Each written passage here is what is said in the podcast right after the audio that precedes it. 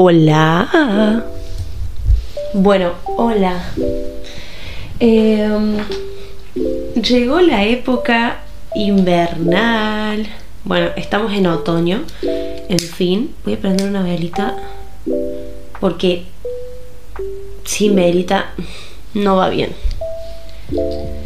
Es como mi momento de paz, de introspección, de poder largar todo de mi mente. Así que la velita tiene que estar presente. A todo esto, Cho, ¿por qué no estás agarrando el micrófono tanto que te gusta agarrar el micrófono? y no, porque como llegó la época de, de frío, llegó la época de los matecitos calentitos, en la camita con la colchita. ¿Podría estar viendo Netflix? Sí, pero como me gusta tanto hablar, acá estoy, hablando. Eh, es la primera vez que me grabo, así que capaz que me olvide que estás ahí cámara. Eh, no pasa nada igual. Eh, esto lo hago un poco por mí, para en vez de estar viendo Netflix poder charlar y estimar todo lo que tengo en esta cabecita. Que esta semana fue intensa, fue intensa esta semana para mí. En el podcast anterior, Totem, hablé un poco de cómo había vivido mi situación en Italia. Eh, fueron seis meses, seis meses intensos eh, y aburridos también. Intensos digo porque más que nada mi cabeza cuando está aburrida no para de pensar cosas, no para, no para, no para, no para, no para. Ya de por sí soy una persona negativa, entonces en mi vida tuve que luchar con eso. Igual, mm, mis traumas los dejo en casa, arre, que estoy en casa. Em, pero un poco también haber vivido seis meses en un pueblo en donde no había nada ni nadie. Digo nadie porque en verdad era gente adulta a la cual no podía compartir. A, a la gente que le gusta el arte, a, a artistas, su mente no solo funciona de una manera en que busca estimularse todo el tiempo, entonces estar en una ciudad que te estimula es ideal. No era mi caso, entonces un poco tuve que buscar la introspección, eh, leer, bueno, conté también en el podcast anterior que estuve, eh, estuve leyendo El Camino del Artista y que para mí realmente ya es, pasó a ser una Biblia y de hecho lo dice la tapa como la Biblia del artista. Y es como, ok, si sos la Biblia del artista te voy a leer. Tarde mucho, obvio, porque fueron 12 meses. El libro se divide en 12 semanas, entonces ya inevitablemente tenés que leerlo así. Y me sirvió mucho porque vos imagínate estar en el pueblo sin poder canalizar todo lo que te está pasando, que te agarra ansiedad porque estás esperando un trámite que no depende de vos. Bueno, en fin, me ayudó mucho a crear mmm, mis proyectos, mi arte, a pensar todo detalladamente, a analizar la perspectiva desde la perfección, también porque me cuesta mucho, quizás por mi signo, quizás por cómo crecí, que necesito que todo sea muy perfecto. Pero a veces la vida te da una cachetada y te dice, ya fue, que salga como salga. Y es como que... Ruido de mate. Eh, al final como que... No sé si es porque me volví un poquito más adulta año a año. Si yo quizás tenía unos sueños de, de, moda, de diseño, de arte, muy diferentes a los que tengo hoy. Y estoy muy orgullosa de eso, porque también aprendí a disfrutar la vida de otra manera. Quizás antes no me hubiera permitido este ratito para estar conmigo, para documentar todo lo que hoy siendo joven pienso y analizo, porque también esto es como una forma de poder verme en un futuro y decir, wow. y bueno, no sé vos, pero yo por ejemplo, sí sueño con tener mi familia y sí sueño con procrear y que esa pequeña personita que salga de mí diga como, oh, mi mamá es como, me dejó un poco de ella de cuando era joven, porque claramente esa persona van a hacer con tecnología y a mí ya de por sí, millennial, me cuesta muchísimo ver artefactos tecnológicos y entenderlos. Eh, cuando tenga hijos, hijas, hijes, van a tener todo mucho más calado y seguramente aprenda eh, de su conocimiento. Pero creo que un poco para mí, mi memoria a corto plazo, un poco para eh, mi generación que voy a dejar, y un poco por si hay alguien del otro lado que necesite un poco de compañía. Soy una persona súper solitaria y me gusta hablar mucho. Es como, me juega muy en contra a veces el quiero quedarme en casa con la colchita, con el matecito, eh, porque afuera hace frío. Y del otro lado es como, no, hay que salir un poco. Este podcast está direccionado a la luz. ¿Por qué luz? No me acuerdo. Ah, sí. Em, luz para tu mente. Porque esta semana más que nunca pude identificar que es muy importante la luz. Yo me acuerdo un día que decidí operarme y mi mamá me acompañó y fue algo de una semana para otra. Dije, me tengo que operar y me opero. Voy y me opero. Fui, me operé. Y estaba en el postoperatorio, así toda, totalmente drogada. Y me, me dejan en un cuarto con mi mamá y viene una enfermera muy chiquitita, muy chiquitita. Estamos hablando de una enfermera de un metro treinta. O sea, estamos hablando de una persona muy chiquitita, con pequitas coloraditas, muy, muy buena. O sea, la enfermera que a mí me tenía que tocar fue hermoso. me dice, Agustina, no te podés dormir. Y yo como que no me puedo dormir, o sea, tengo anestesia en todo el cuerpo, lo único que quiero es dormirme, me duele todo. Y me dijo, Agustina, no te duermas. Y le, la miró a mi mamá y le dijo, tu hija no se puede dormir. Y yo miré a mi mamá como diciendo, me voy a dormir igual. en fin. La enfermera abrió la ventana por completo, prendió el televisor, prendió todas las luces y me miró y me dijo, no te duermas. Y yo la miré y le dije, amiga, yo no me voy a dormir, te lo prometo. Se fue, yo empecé a cabecear. La, la anestesia ya de por sí me estaba obligando a dormirme. Mi mamá, igualmente súper bien, una genia, me mantuvo al pie. En un momento eh, súper caprichosa le dije, mamá, por favor, cerrame la cortina, bájame la persiana porque necesito oscuridad.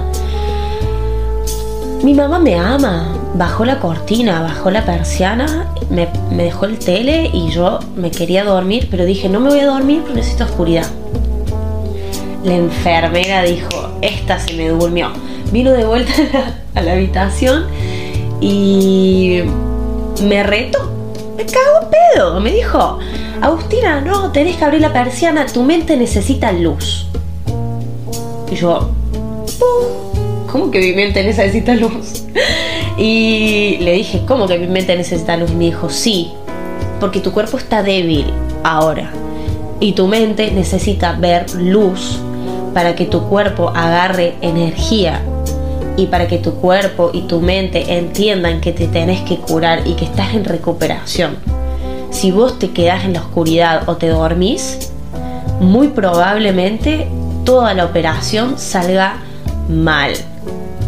O sea, el postoperatorio, digamos, te va a costar mucho más recuperarte. Yo, what the fuck, señora, ¿qué me está diciendo? O sea, en ese momento con 23 años de vida, o 22, dije, para, para, para, porque yo soy una chica muy inteligente, todas estas cosas necesito saber. Bueno, en fin, me quedé como maquinando sobre el tema. Entonces como que un poco me basé mi vida en estoy mal, necesito luz. es como mi mente no está funcionando bien, me hace falta luz. Mi cuerpo, estoy un poco constipada. Yo voy a estar bien.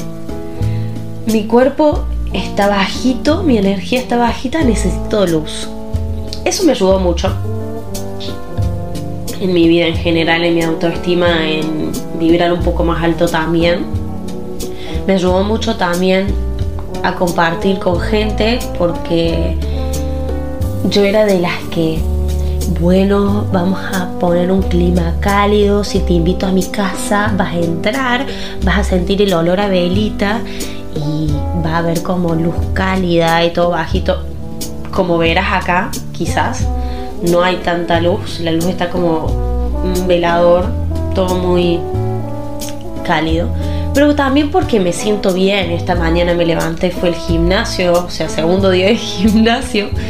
Eh, pero para mí fue muy importante entender que cuando tenía que recibir a alguien tenía que haber mucha luz para que también se sienta en un lugar no encerrado, como que no te estoy secuestrando. Eh, estás en un lugar que te puedes sentar tranquila y charlemos de lo que quieras. Eh, luz para tu mente también va por el lado de cuando estés pasando por una crisis, busca la luz. La luz como la quieras ver. Eh, esta semana sufrí un ataque de pánico muy feo. Fue mi primer ataque de pánico en mi vida. Y obviamente necesito registrarlo, necesito contarlo, necesito estimarlo porque nada, creo que siempre una caída te hace más fuerte y está bien charlar de estas cosas. No, a mí no me molesta, lo puedo charlar libremente siempre. Me pongo como triste cuando no me salen las cosas o cuando estoy perdida o cuando me agobio o cuando tengo mucho estímulo. Siempre que desees algo, ten mucho cuidado. Yo cuando tenía 17, 18, miré al cielo y pedí con todo mi corazón, le pedí a mi Dios, por favor, dame un poquito de sensibilidad. Yo sentía que era una persona que no sentía al 100% lo que estaba viviendo. He vivido cosas muy lindas, cosas muy hardcore, he hecho lo que se me cantó, básicamente siempre fui un alma muy libre. Pero en mi adolescencia y cuando empecé de a poquito a entrar en mi juventud, pedía por favor ser un poco más sensible, un poco más sensible a la persona cuando me hablaba de poder mirarle a los ojos, un poco más sensible de lo que me pasaba, ya sea bueno o malo, necesitaba sentir. Y hoy no me arrepiento, pero soy una persona muy sensible.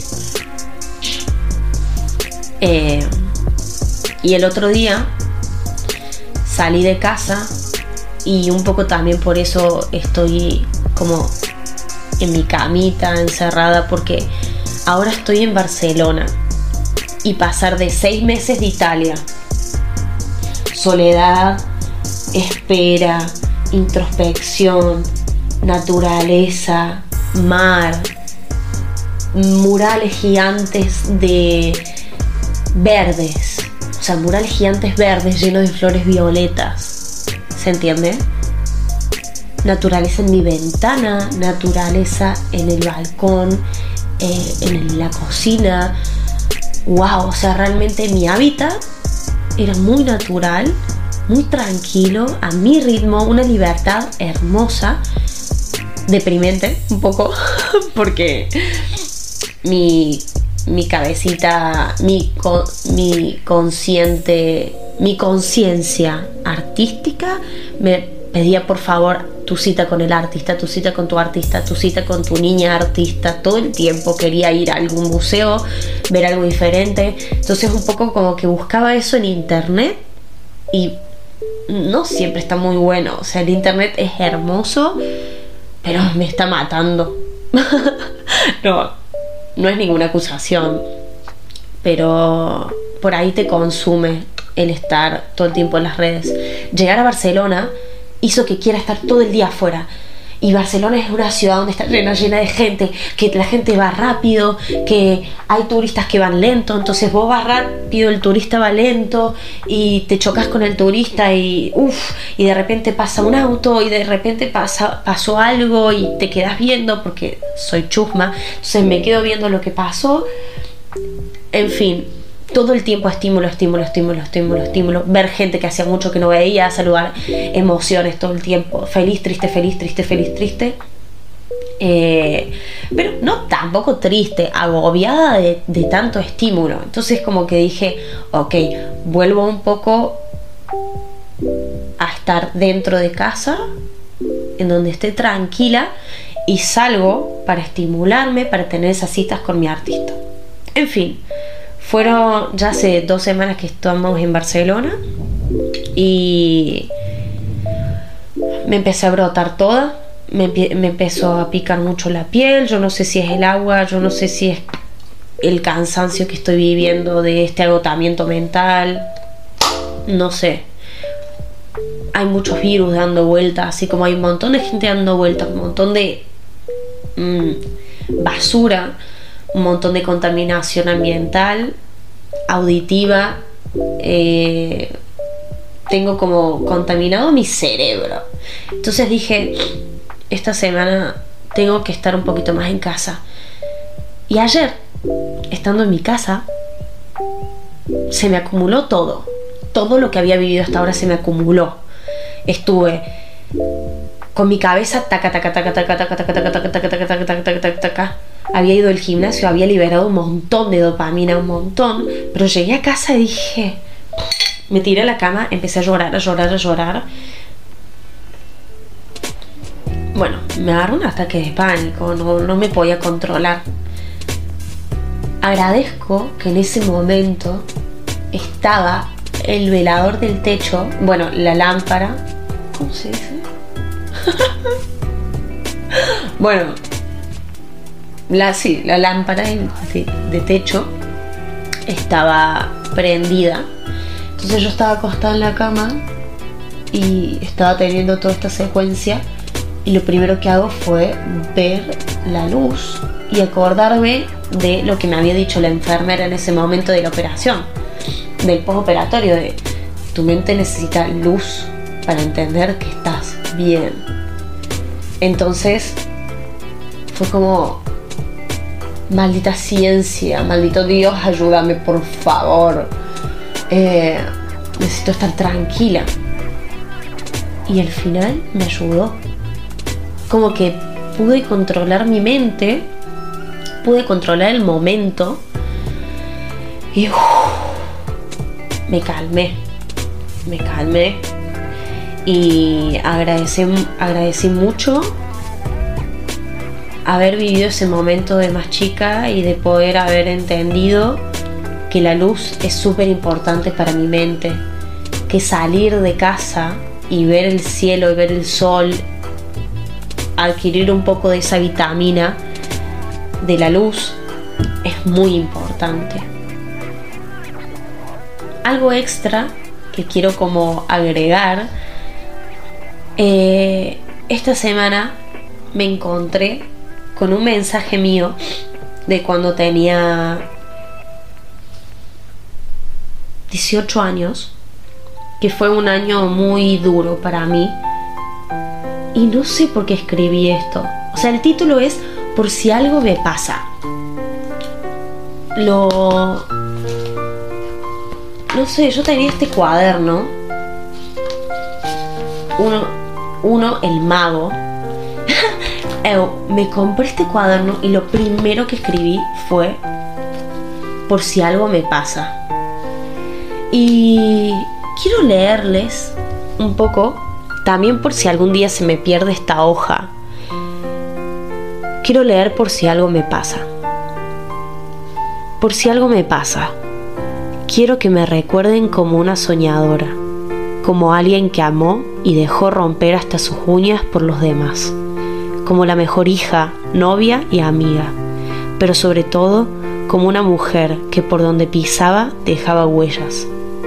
Te pido que de ahora en más valores la vida como el mejor regalo que te hizo Dios. Que cada parte de tu cuerpo lo toques y le digas gracias por estar conmigo. Todas las noches antes de dormir, al igual que a las personas que te rodean, míralas a los ojos y no hables mucho Simplemente sonreí de la forma más sincera que puedas y disfruta hasta el último momento más ordinario que estén pasando. Si tengo que dejar un consejo, te diría que entiendas mejor el concepto de familia. Porque no solo son personas, son almas las cuales se deben retroalimentar, alimentar el corazón. Y están a veces cerca y a veces lejos, pero siempre deben estar. Te agradezco todo lo que vivimos, todo lo que me diste. Me siento muy amada y cuidada y espero que yo te haya hecho sentir así. Y acuérdate, lo único que te hace diferente a los demás es ser buena persona. Chocho. wow, o sea, un aplauso para la Cho del pasado. Me, me siento orgullosa de haber escrito esto. ¡Wow! Qué sensible que debo haber estado ahí. Pero quiero que te quedes un poco con esta carta. Que mm, no olvides de escribir tu carta por si algo te pasa. No olvides de ver la luz si te sentís en un momento muy agobiante y necesitas una salida. Así que que tengas un hermoso, hermoso día